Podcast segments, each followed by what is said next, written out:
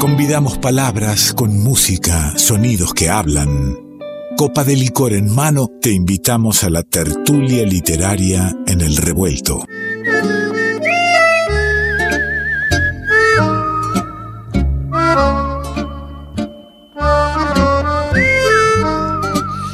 Estoy yendo al encuentro de mi querida amiga Natalia Sordi. Previo quiero dejarle un, saludo enorme a la gente de Edenor que dejó sin suministro eléctrico a, una cierta zona de Villa Sarmiento, entre ella mi casa, en pleno armado de la preproducción del programa. Pero no ese es el inconveniente personal, sino que hubo algunos eh, este, vecinos con artefactos quemados, con algunos inconvenientes, porque no fue un corte, fue como bajas y subas de...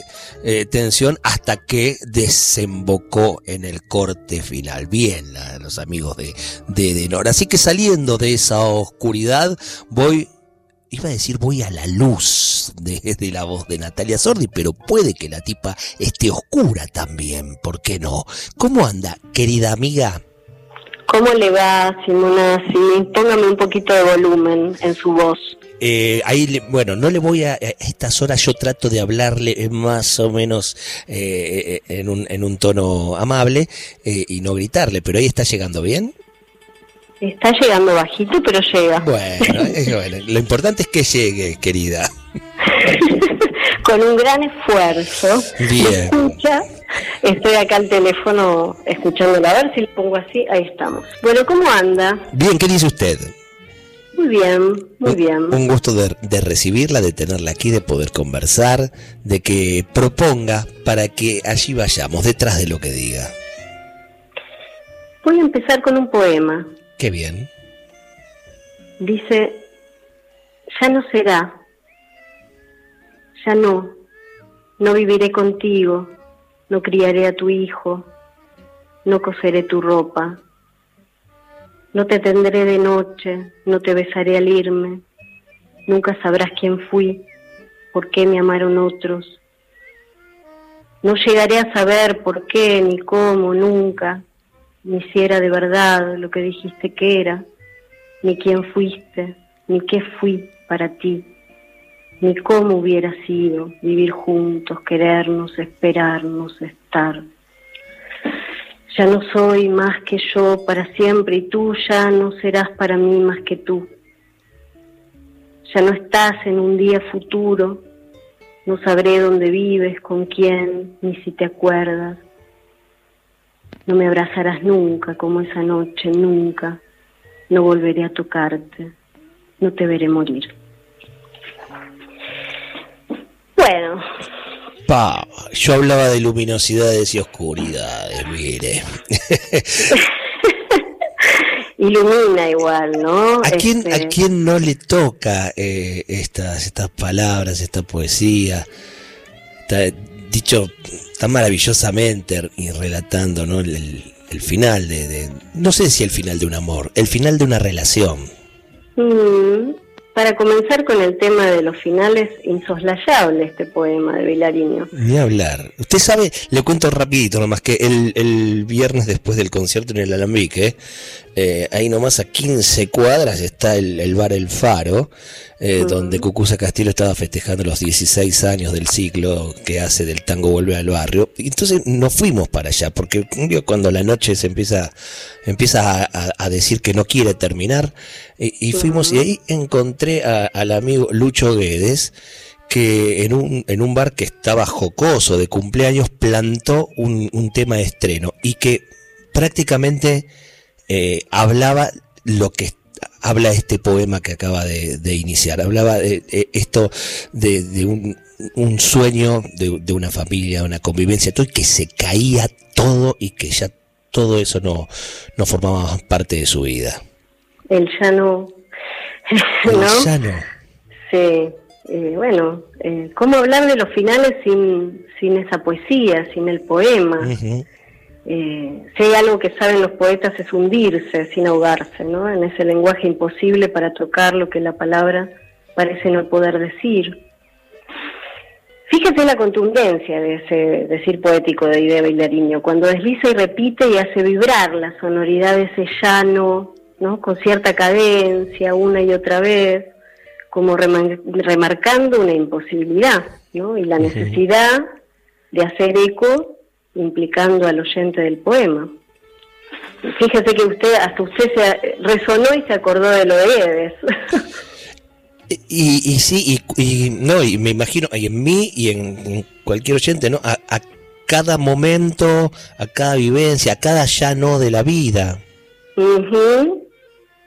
Sí, sí, es contundente. El ya no es una de las pocas formulaciones, le diría, que eh, con que el lenguaje precisa un final. Yo recuerdo mi primer llano, no voy a andar así, fue hace muchísimo tiempo, ¿no? Pero era como que el mundo ya, ya, no, ya, se había terminado todo en la vida, eh, nada tenía sentido. ¿Y qué tenía? 17 años, póngale.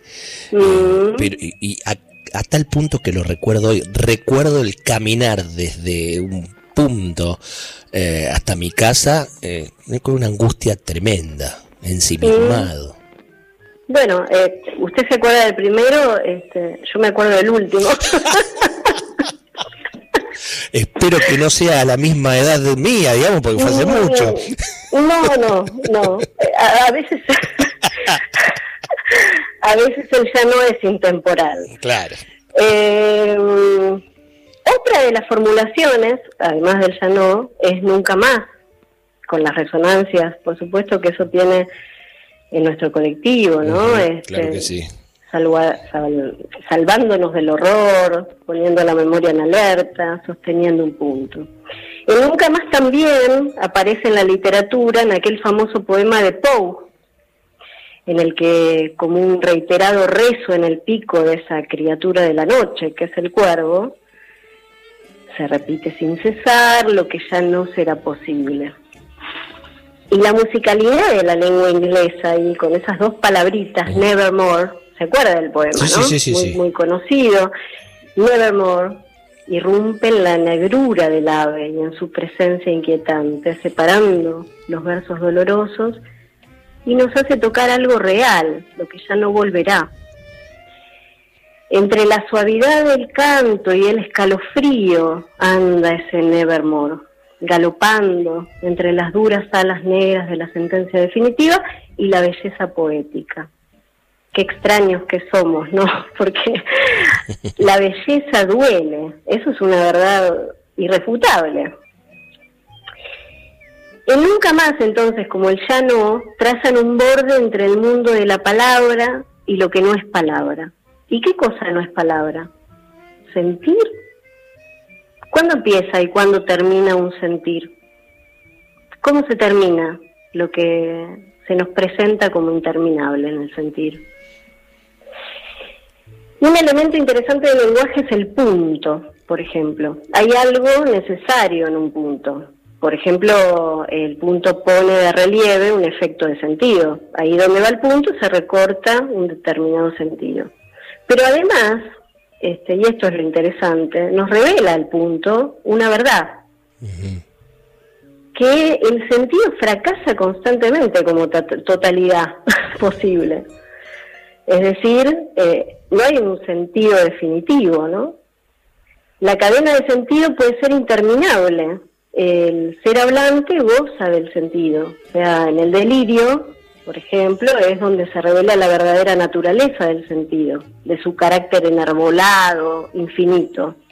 No estoy hablando de un delirio psicótico solamente, ¿eh? el, yo mismo cuando habla y se enarbolan las significaciones es delirante. Usted y yo podemos estar delirando en este momento. Solemos hacerlo, claro. esa es la característica ¿no? del lenguaje. Eh, esa y no solo esa pero hay algo de esto del sentido infinito, ¿no? Ahí está la cosa del sentido. Rescato aquí el término sense. Eh, no es casual que la etimología reúna en el sense al sentido y al sentir. La cosa del sense puede tornarse infinita. Un punto es entonces una especie de pacto con la lengua. Un punto es un corte a lo interminable del sense. Y ya que hablamos del sense, hablamos del sentido, del sentir, de lo sensible, ¿no? Todas sense, sense, sense. ¿Qué pasa con el amor, Simonazzi? ¿Qué pasa? ¿qué pasa? No, no, no sé si tiene sentido el amor, ¿eh? ¿eh? hablando con precisión, pero sentimos al amor. Cuando termina el amor, ¿cuándo termina? Ah, bueno, ¿cuándo termina? Cuando termina, justamente. Pregunta y quería... Que, que, llevaba la respuesta solamente con un cambio de acento. Usted usted sabe, claro, la, entonación que importante ahí, ¿no? Porque eh, en realidad era una pregunta que me estaba haciendo, pero eh, sé que la quiero responder. No, pero aparte, eh, es la respuesta estuvo muy bien. ¿Cuándo termina? ¿Cuándo termina? Bueno, recuerdo un poema de mi primer libro en este momento que decía, misterioso el amor que se va sin morir.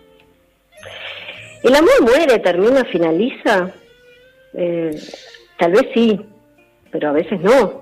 ¿Qué pasa? Dígame, dígame. No, no, iba a decir eso. No, no, no siempre, no, no, no muere. Siempre. Eh, ¿Qué pasa con el olvido cuando no llega? ¿No? Eh, a veces nos ponemos borgianos y decimos que hay algo que no existe y es el olvido. Y también contamos con la astucia de Freud, para situarnos respecto del olvido de su danza con el recuerdo. ¿Se acuerda que nosotros hemos hablado de sí, Sí, claro que sí, sí. Sabemos que para recordar necesitamos del olvido. Eso me quedó, pero este, me quedó marcado. El olvido es parte del recuerdo. Así es, pero ¿qué pasa con el olvido cuando nos llega? ¿Dónde estamos si no estamos en ese corte, en ese punto que nos hace sujetos viajando en una espiral en el que, sin embargo, la tempestad no nos suelta del todo la mano, ¿no? Ay, bueno, así como el olvido es parte del recuerdo, tal vez el amor es parte del, no amor. Porque está ahí vivo, porque no, no llega justamente ese olvido, entonces no está existiendo, tuvo su fin, pero está, algo está ahí. Algo está ahí, bueno, sí. Eh, era, creo que Buica, quien decía en una entrevista, ahora que lo menciona, que el desamor era parte del amor. eh, pero bueno, hay algo peor, que es esto de que la tempestad no nos suelta del todo la mano, y lo peor de eso es que eso mismo, acaso sea estar vivos. Caminamos en una frágil línea donde continuidades y cortes, puntos y comas, finales, nos juntan y nos separan de las llamas ardientes, de los mares, y nos empujan a una posición de pérdida de lo permanente. Porque si hay algo necesario para comenzar, estos son los finales. No hay tiempo sin final. El corte inaugura el tiempo y el tiempo introduce un fin a la continuidad de lo interminable. Clarice Lispector dice en Soplo de Vida que ella camina sin parar del cero al infinito. Mire qué hermoso porque la escritura de Lispector es una escritura sensible, viva, está tan viva que más que escritura es un mar, es agua que traza ese puro movimiento. Entonces, ¿dónde empieza o termina ese movimiento? ¿No? ahí pensemos que el punto es arbitrario pero necesario. Existimos en la vida sensible además. Eh, nos atraviesan el sens, el patos griego, los goces, esos trayectos donde el fuego se nos vuelve lava, a veces infierno, o también un cielo mudo, ¿no? Ese cielo en el que guardamos un Dios que creemos perfecto, Dios es mudo, porque Dios habla. Dios es eterno pero falible, yerra por suerte. Dios es inconsciente, diría Lacan, ¿no? El error es justamente la sorpresa que nos regala Dios. Y el amor tal vez sea un final, un corte, una sorpresa inesperada, un error de Dios, la sorpresa es un corte, no hay duda. Algo no termina para siempre con la sorpresa ahí. Después de ser tocados por la sorpresa o por el amor, no se vuelve, jamás seremos los mismos. Absolutamente, claro. Y así que, eh, bueno, estábamos intentando hablar de los finales y terminamos hablando del amor, ¿vio? Tal vez el amor no sea otra cosa, como dice Juan Ross, que la forma de los comienzos tercamente escondida detrás de los finales. Qué lindo, Juan Ross, qué lindo ese tipo. Eh, lo dice justo, ¿eh? Sí, dice eh, con precisión es la forma del comienzo tercamente escondida detrás de los finales. Así que bueno, hasta aquí llegamos. Eh, ¿Le puedo regalar un pequeño texto mío? Sí, me encantaría. Me, me gustó, eh, hablamos de tempestades, hablamos de amores y, y desamores, eh, y me, me, gustó mucho la frase al inicio, que tiene que ver con las tempestades, ¿no? En, en, en, las, en las aguas profundas. Esto de hundirse sin ahogarse. Eso es, mm. eso es la poesía, hundirse sin ahogarse. Y a lo mejor también eh, eso es un, un buen dato a tener en cuenta no solo en la poesía, sino en la vida y en los momentos en que sentimos que, que realmente nos, nos, vamos hundiendo, sea por la situación que fuere. Eh, saber que, que, podemos estar hundiéndonos, pero eh, está la posibilidad de que no nos ahoguemos. Y si está esa posibilidad, está la posibilidad de salir a flote. Hay que meter las patas en el barro. Sí, sí, sí, Hay que meterla. Y hundiéndonos, traigo una, una frase hermosa que me dijo, mu mucho más este popular, digamos, desde el barrio, de las calles, que me dijo el Quique Pessoa este, cuando estábamos armando ya la, las, la radio online, las fechas de concierto, y el tipo se suma, pone su voz, este, uh -huh. desinteresadamente y con toda generosidad se hace parte, y, y me dice eh, en un momento que, que lo ponía muy bien, ser parte, estar aportando algo en esto de remar abajo del agua. Claro, el esto de hundirnos un rato, pero sin ahogarnos. Eh, es eso, es remar abajo del agua sin ahogarse, ¿no? De hablar. ¿Me dijo que me iba a regalar un poema usted? Sí. Un poema propio, un, un, poema suyo. Un, un, un, poema mío, un pequeño texto que dice así. Dele doblado como una navaja sin filo, este giro que he temido, erguido en mi mano y sediento. En la noche de este vino se presume en el silencio una voz, solo toca un final el hondo agradecimiento. Gracias, Sordi. Gracias a usted. Un abrazo a usted y a los oyentes. Le mando un gran abrazo. Natalia Sordi, sus tertulias aquí en nuestro revuelto. Si el tiempo te espera detrás de tu sombra, ¿será que tal vez hay algo que esperar? Si el viento te envuelve en su ruego cantando silencio final.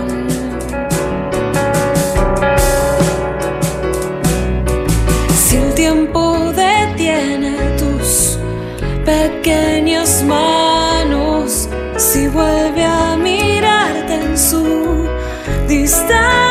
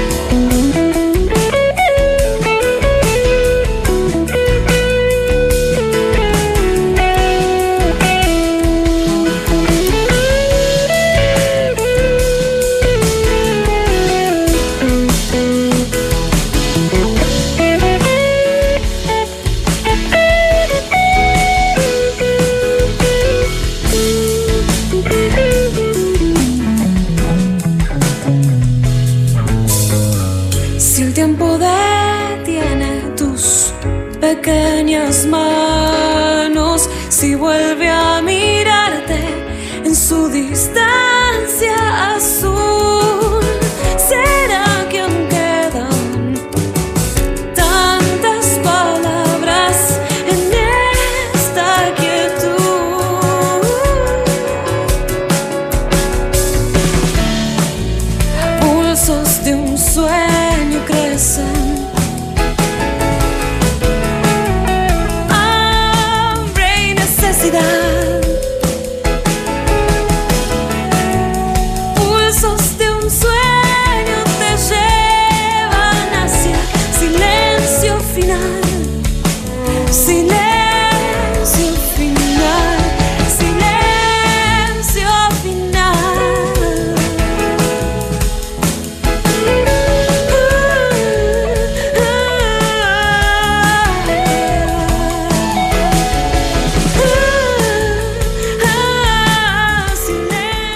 Revuelto de radio.